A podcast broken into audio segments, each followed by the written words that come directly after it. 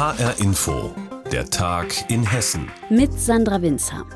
In Mittelhessen, rund um den Dannenröder Forst, werden Hektar für Hektar Wald gerodet für den Weiterbau der A49. Die Gegner des Autobahnbaus geben sich aber nach wie vor nicht geschlagen. Jetzt, direkt zum Wochenbeginn, haben sich Demonstranten aus Protest gegen den A49-Ausbau von drei Autobahnbrücken abgeseilt und damit große Teile des Verkehrs im Rhein-Main-Gebiet lahmgelegt. Die Polizei hat die betroffenen Abschnitte der Autobahnen 3, 5 und 661 aus Sicherheitsgründen gesperrt bis zum Mittag. Dann beendeten Beamten die Protestaktionen und nahmen dabei 30 Protestierer in Gewahrsam. HR-Inforeporterin Nina Michalk fasst diesen aufregenden Tag zusammen. Um kurz vor acht am Morgen, mitten im Berufsverkehr, seilen sich Aktivisten von einer Autobahnbrücke der A3 bei Wiesbaden ab. Und nicht nur dort. Gleiche Aktionen finden auf der A5 bei Zeppelinheim und in Offenbach über der A661 statt. Aktivist Rudi erklärt warum. Das ist eine Aktionsform, die sehr viel Druck aufbaut. Wir richten uns ja gegen den Weiterbau von Autobahnen. Im Speziellen steht hier ja gerade die A49 als Symbol für die Verkehrspolitik der Schwarz-Grünen in Hessen. Wir fordern eine sofortige Verkehrswende, die radikal sein muss und äh, sozial und ökologisch gerecht. Und Straßen gehören da einfach nicht rein. Kuka ist eine der Aktivistinnen, die gerade über der A3 hängt und damit einen kilometerlangen Stau auslöst. Gefährlich findet sie das nicht. Wir haben uns über den Mittelstreifen und den Seitenstreifen abgeseilt. Nicht unbedingt zu unserer Sicherheit, denn wir hängen hier sicher und wir hängen auch höher, als jedes Auto sein könnte. Bloß könnten uns Sachen runterfallen auf die Autobahn, deshalb hängen wir zur Sicherheit in der Mitte. Polizei und Feuerwehr haben die Autobahn weiträumig abgesperrt. Ein Hubschrauber der Höhenrettung ist gelandet. Ruhig und konzentriert werden die Aktivistinnen eingesammelt und abgeführt so wie in Offenbach. Dort leitet Erich Hessenmüller den Einsatz der Polizei. Mit der Feuerwehr und mit Spezialkräften haben wir erstmal Sprungkissen aufgestellt, haben dann uns angeschaut, wie sind die Aktivisten gesichert und haben sie mit einer Drehleiter runtergeholt. Und wir haben noch vier Aktivisten, die im Umfeld noch dabei gestanden haben. Die haben wir soweit festgenommen und haben sie dann quasi in den gesicherten Bereich gebracht. Ob es Strafanzeigen gibt, wird nun geklärt. Zwei bis drei Stunden haben die Einsätze gedauert, die friedlich und ohne Verletzte abgelaufen sind. Für die Menschen im Stau ist das allerdings mehr als eine Geduldsprobe gewesen, sagt eine Betroffene. War blöd gewesen, ne? Also ich musste nach Frankfurt und bin von der A3 gekommen und ja, war alles links und rechts gesperrt, ne? Hab schon gesagt, wenn jetzt jedes Wochenende sich irgendwelche Leute runterseilen, ja, gibt ja ein pures Verkehrschaos, ja. Verständnis für den Protest hat sie trotzdem, genauso wie viele andere Bürger. Also ich finde es erstaunlich, was die Leute da machen, was sie riskieren. Aber irgendwas muss sich vielleicht in der Welt auch mal verändern und darauf wird halt aufmerksam gemacht. Finde ich nicht in Ordnung. Ich finde das okay, wenn man demonstriert, wenn man seine Meinung äußert, aber andere Leute quasi in Haftung zu nehmen und die Autobahn zu sperren, ist für mich kontraproduktiv. Harsche Kritik kommt aus der Politik. Hessens Innenminister Beuth spricht von einem Angriff auf die Infrastruktur und nennt die Aktion linksradikal. Das habe nichts mehr mit einem friedlichen Protest zu tun. Gegner des A49-Ausbaus haben große Teile des Verkehrs im Rhein-Main-Gebiet lahmgelegt, mehrere Stunden lang. Nina Michalk hat den Tag zusammengefasst. Das Robert Koch Institut meldet hunderte Corona-Neuinfektionen und weitere Todesfälle in Hessen. Schulen machen dicht, alle müssen in Innenstädten Maske tragen. Und auch in der Wirtschaft gibt es wieder strengere Maßnahmen. Bei der Lufthansa etwa. Dort will man erneut über 120 Flugzeuge stilllegen. Was das heißt, weiß HR Lufthansa-Reporter Roman Warschauer. Roman, wie will die Lufthansa durch den Winter kommen? Offenbar durch Winterschlaf, oder? Naja, um in dem Bild des Winterschlafs zu bleiben, würde ich sagen, die Lufthansa fährt den Stoffwechsel möglichst runter, ähm, damit man eben, ähm, wenn man schon keine Einnahmen hat, auch möglichst wenig Ausgaben hat. Man wollte ja eigentlich 50 Prozent des Aufkommens vom letzten Jahr jetzt im Winter fliegen. Damit hatte man mal gerechnet. Davon ist man jetzt aber weit entfernt, rechnet eher mit 20, 25 Prozent. Und deswegen hat man jetzt zum Beispiel einige Flugzeuge, die man eigentlich wieder in Betrieb nehmen wollte, die hat man jetzt doch nochmal eingemottet gelassen, nämlich 125 Flugzeuge. Das neueste Spross der Airbus-Familie, die A350, A350 beispielsweise, die eigentlich in München stationiert ist, die wird jetzt erstmal teilweise nach Frankfurt verlegt, weil sie hier überhaupt noch verwendet werden kann, eben auf dem bisschen Langstrecke, was geflogen wird. Und alles andere, was nicht wirklich unbedingt notwendig ist und nicht direkt mit dem Flugbetrieb hat, äh, zu tun hat, das wird jetzt weiter runtergefahren, ähm, zum Beispiel in der Verwaltung, aber beispielsweise auch bei der Pilotenausbildung und Weiterbildung beim Flytraining. Da wird weiter zurückgefahren. Es werden Büroflächen aufgegeben, die man zusätzlich angemietet hatte, die man jetzt nicht mehr braucht. Ähm, also man versucht wirklich an allen Stellen irgendwie an der Kostenschraube zu drehen, um noch mehr sparen zu können. Eine ganze Flotte von Großraumflugzeugen also wird rumstehen, ohne Flugpersonal und Passagiere. Die Lufthansa ist zwar Deutschlands größte Fluggesellschaft, trotzdem, aber wie lange kann sie sowas durchhalten, Roman? Also wir kennen ja diese berühmte Zahl, dass die Lufthansa mal mitgeteilt hat, man verbrennt im Prinzip eine Million Euro in der Stunde also 24 Millionen Euro am Tag. Das hat man schon etwas in den Griff bekommen und verbrennt jetzt nur noch in Anführungszeichen 12 Millionen Euro am Tag. Ende September hatte die Lufthansa noch 10 Milliarden Euro auf der hohen Kante. Wenn man das ausrechnen würde, dann würde das noch gut zwei Jahre dauern. Aber natürlich würde die Lufthansa schon deutlich früher in Schwierigkeiten kommen, wenn sie weiter so Geld verbrennt. Man kann aber davon ausgehen, über den Winter wird man auf jeden Fall kommen. Dann ist aber eben die Frage, wie geht's weiter? Und aktuell sieht die Situation ja eher so aus, als dass uns diese Corona-Krise auch im nächsten Jahr noch deutlich begleiten wird und dann wahrscheinlich auch die Luftfahrt. Und was, Roman, heißt das konkret für die Mitarbeiter und Mitarbeiterinnen? Also für die Mitarbeiter heißt das jetzt erstmal, ähm, die Kurzarbeit wird nochmal ausgeweitet. Äh, Menschen werden länger in Kurzarbeit gehen. Ähm, die Lufthansa hat aber nochmal betont, man hält daran fest, dass man 30.000 Jobs abbauen will, 100.000 Jobs erhalten will. Die Frage ist aber eben, wenn es so weitergeht, wie sieht es in drei, vier, fünf Monaten aus? Sagt HR-Flughafenreporter Roman Warschauer zur Lufthansa, die jetzt im Winter weitere Flugzeuge stilllegen wird wegen der Corona-Pandemie.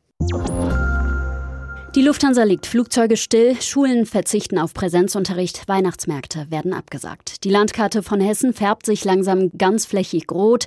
Wir sind Corona-Hotspot mit einer landesweiten durchschnittlichen Inzidenz von 109.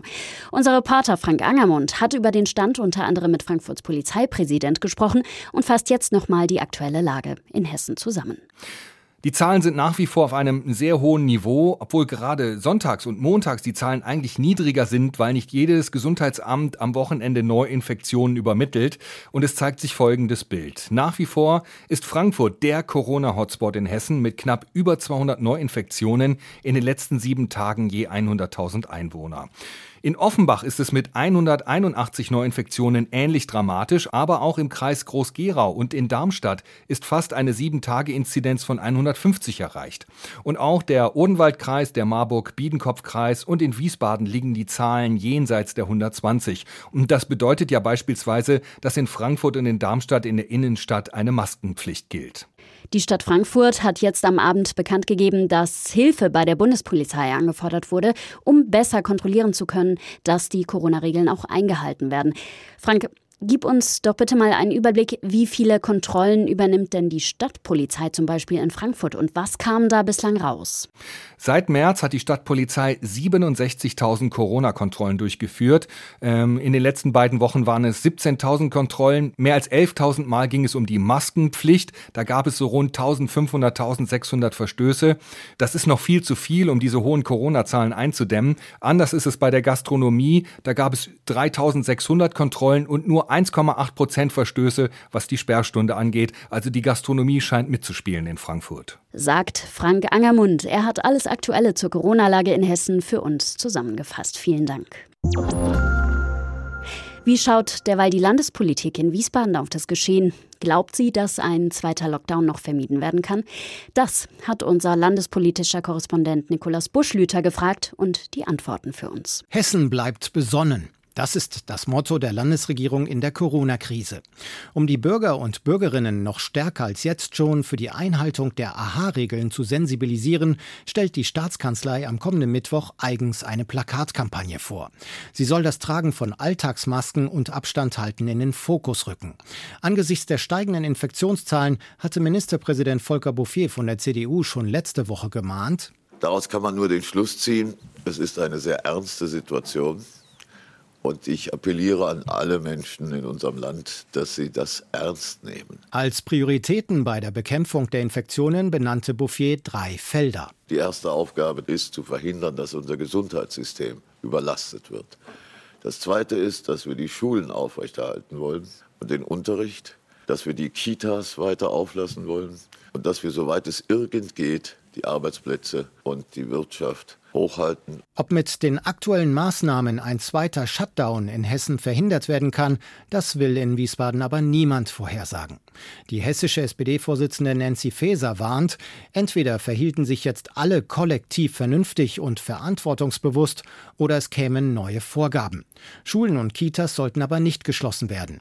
Ähnlich denkt auch die sozialpolitische Sprecherin der linken Fraktion Christiane Böhm weil wir wissen, dass die meisten Erkrankungen im häuslichen, unmittelbaren Umfeld passieren, dass man sich dort ansteckt, nicht in den öffentlichen Einrichtungen. Und was würde uns dann nützen, öffentliche Einrichtungen zu schließen? Die AfD fordert, auch die Opposition in das Krisenmanagement der Landesregierung mit einzubinden, zum Beispiel in Form einer parteiübergreifenden und landesweiten Taskforce. Der FDP-Fraktionschef René Rock wettert, bei ihren Corona-Maßnahmen betreibe die Landesregierung eine Informationsblockade. Die einsamen Beschlüsse von Volker Bouffier in seiner Staatskanzlei haben nicht verhindert, dass wir jetzt bereits wieder in dieser kritischen Situation sind. Wir brauchen mehr Transparenz. Wir müssen den Menschen deutlicher erklären, wo Dinge helfen, wo sie nicht helfen. Und das muss zwingend verändert werden. Schulschließungen wie im März müssten unbedingt vermieden werden, sagt Rock, zum Beispiel durch die Anschaffung von Luftfiltern. Sozialminister Kai Klose von den Grünen sieht neben den Bürgern auch die Kommunen in der Pflicht. Sie müssten die verschärften Maßnahmen jetzt in geltendes Recht umsetzen. Zum Beispiel die Einschränkung von Kontakten auf fünf Personen oder zwei Hausstände und die Ausweitung der Maskenpflicht. Sollte die Umsetzung nicht schnell geschehen, droht der Sozialminister den Kommunen mit weiteren aufsichtsrechtlichen Instrumenten. Wie diese genau aussehen könnten, behält das Ministerium aber erstmal für sich. Hessens Landespolitik zur aktuellen Corona-Lage und einem möglichen zweiten Lockdown. Die Perspektiven dazu hat Nikolaus Buschlüter zusammengefasst.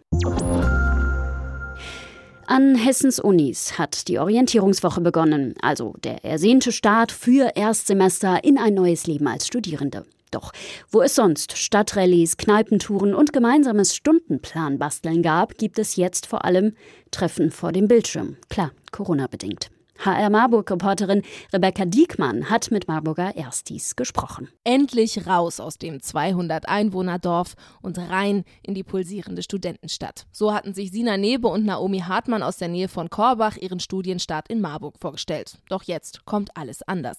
Die Biologiestudentin Naomi erzählt: Man hat sich immer so voll gefreut, ja, wenn man in der Uni ist, dann lernt man so viele Leute kennen und Marburg voll Studentenstadt und so viele junge Leute und wenn man abends einfach ausgehen möchte oder so, aber es ist jetzt halt alles einfach nicht drin. Und da das Abi ja auch schon so verlief. Wir hatten keinen Abi-Streich, kein Abi-Ball, gar nichts. Und jetzt ist der Unistart schon wieder genauso blöd. Das ist total schade. Die Marburger Philipps-Universität will ein sogenanntes Hybridsemester durchführen. Manches soll vor Ort stattfinden, manches online. In der Orientierungswoche gibt es zum Beispiel virtuelles Stundenplan basteln, Speed-Dating und Kneipenquizze. Klassische Stadtrallyes soll es keine geben. Die Sportstudenten wollen dafür Orientierungsläufe machen mit strikten Abstandsgeboten und Alkoholverboten. Naomi und Sina finden es gerade gerade sehr schwer, in der neuen Stadt Leute kennenzulernen. Alle sind so sehr vorsichtig wegen Treffen und so, weil halt viele sehen, wie die Zahlen hier steigen und dann halt einfach geraten wird, zu Hause zu bleiben.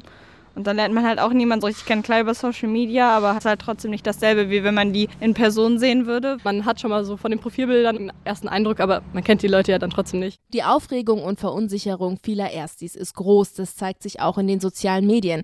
Allein eine Marburger Ersti-Gruppe auf Facebook hat schon über 1600 Mitglieder. Ständig kommen dort neue Fragen und Kommentare. Sina sagt, ich finde, man merkt auch, dass viele sich unsicher sind und nicht ganz genau wissen, wie es jetzt läuft, woran man ist, wie, wie das Studium überhaupt abläuft. Und ich finde halt, es ist viel, was man bedenken muss. Da muss man sich da irgendwie für Prüfungen anmelden, da muss man das bedenken und das und das und das.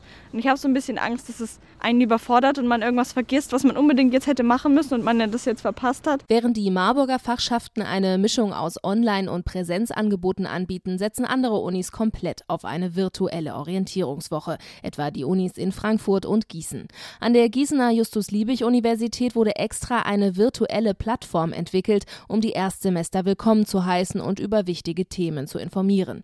Dort soll es Begrüßungsvorträge und Live-Chats geben. Uni-Präsident Joy Pratu Mukherjee begrüßt die Erstis mit einem Video. Gerne hätte ich sie auch persönlich vor Ort hier in Gießen begrüßt, aber dies ist in der Corona-Pandemie leider nicht möglich. Eines ist sicher, Sie beginnen ihr Studium in einem Ausnahmejahr. Für die Marburger Erstis Naomi und Sina beginnt ein neuer Lebensabschnitt, auf den sie lange hingefiebert haben. Enttäuschend ist das jetzt, sagen sie. Sie hoffen, dass sie irgendwann in den nächsten Jahren nochmal ein normales Studentenleben führen können, mit Kneipentouren und allem, was dazugehört. Am meisten hoffen sie aber, dass sie ihr Studium bis zum Ende durchziehen werden. An diesem Ersti-Wunsch hat sich durch Corona also nichts geändert. Chats statt Hörsaal und Partys. Rebecca Diekmann über den Unistart für Hessens Erstsemester in Corona-Zeiten. Und das war der Tag in Hessen mit Sandra Winzer. Alles Wichtige finden Sie wie immer auch ständig aktualisiert auf hessenschau.de.